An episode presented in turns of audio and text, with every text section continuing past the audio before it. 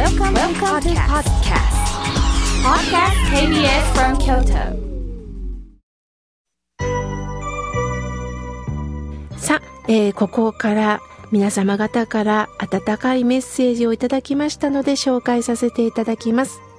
おはがきをいただきました。コマドリさん、いつもありがとうございます。えー今では、あんずの花に梨の花、いろんなところでお花が咲いてくれて嬉しいです。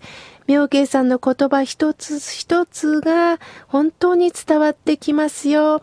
これからもよろしくお願いしますとのことです。コマドリさん、いつも自然の中に包まれながら自然の言葉を発してくださいます。私もその言葉に勇気づけられます。ありがとうございます。さあ、続いての方です。レインボーさんよりメールをいただきました。毎週楽しみに拝聴させていただいております。お話がとっても参考になります。ありがたいことです。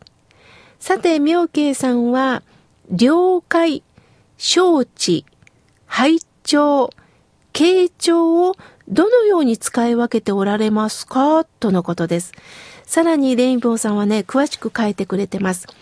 傾聴は気持ちを集中して話を熱心に聞くことです。拝聴は聞くことの、まあ、本当にこう尊敬する、聞くということに対して尊敬するということ。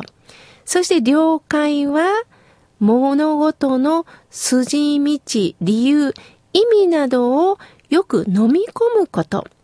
そうですよね。今日はどこどこでこうしてこうなるからこうしてくださいというメッセージが来たら私もよくメールでも了解しましたと返事をしています。その了解がない時には分かってくれたかなと不安になる時があります。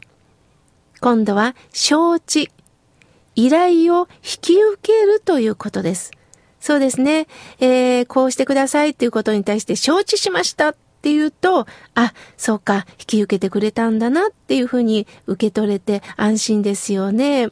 本当日本語って面白いですよね。一つ一つにちょっと意味合いは違うけども、このような、えー意味があると分かれば言葉も投げかけられるんですよね。私はここにもう一つ追加として、排除という言葉を、えー追加したいなと思います。つまり、受は受け止めるってことです。どんなことを言われても、まずはあなたの声を受け止めました。自分が了解したかったら了解って言えるんですが、了解できないこともありますよね。だけど向こうはこうしてほしいと投げかけてるのに、スルーはできない。すると、あなたの気持ちはわかります。本当にまず受け止めます。だけど残念ながら、これは今私はできないです。専門外です。あ、そうですか。確かにしたいんですけれどね。というような、一度その人の投げかけを受け止めるということも必要なのかなと思いました。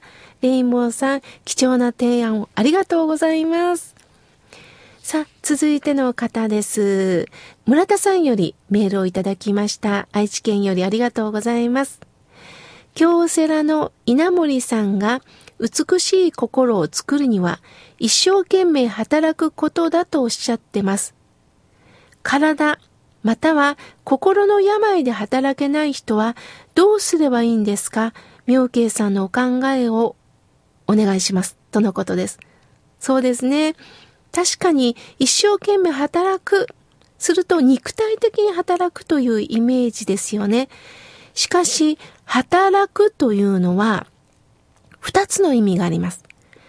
旗を楽にするで働くという意味があるんです。つまり、肉体的に動くだけではない。周りを楽にしていくために働く。つまり一人一人の存在が大切なんです。ああ、あの人がいつもニコニコ笑ってくれてるから私は心が休まるな。十分働いておられます。もちろん迷惑をかけることもあるでしょう。だけど、そのことによってその方もまた学びになるんですよね。心の病をきっかけに、やはり人の優しさを学びます。そうか人間はこういう言葉を言えば傷つくんだなということを自ら経験して学ぶんです。そして病気などでなかなか動けないという方、その方たちもその存在でいろんな人にメッセージを伝えてるんですよ。どんな人も、そうかそうか、みんな助け合っていかなければいけないんだということは感じてるはずです。ですから稲森さんが一生懸命働きなさいっていうのはただ肉体的だけのあの働くを言ったわけではないと思います。何か自分ができることを一生懸命何かさせていただく。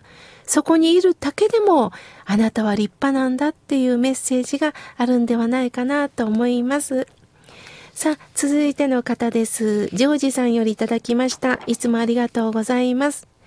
みょうけさんは以前、ひがまぬための心得として、この経験は自分にとって得なんだと感じること。ああ、そう考えると笑顔になれそうです。とのことです。そうです。私もね、悲願でしまうことはたくさんあります。ああ、なんか嫌だなと思うことがあるけど、そう思えば心がちっちゃくなります。ああ、この経験させていただいてラッキーっていつも思ってます。すると二度とできない経験なんだと喜びながら、すると顔もほころんで、またエネルギーをいただいております。ぜひ皆さんやってみてください。さあ、えー、続いての方です。えー、小川さんよりいただきました。えー、いつも妙慶さんラジオを聞かせていただいております。そして日帰り法話も聞いておりますよ。これからもよろしくお願いしますとのことです。皆さんたくさんのメッセージを本当にありがとうございました。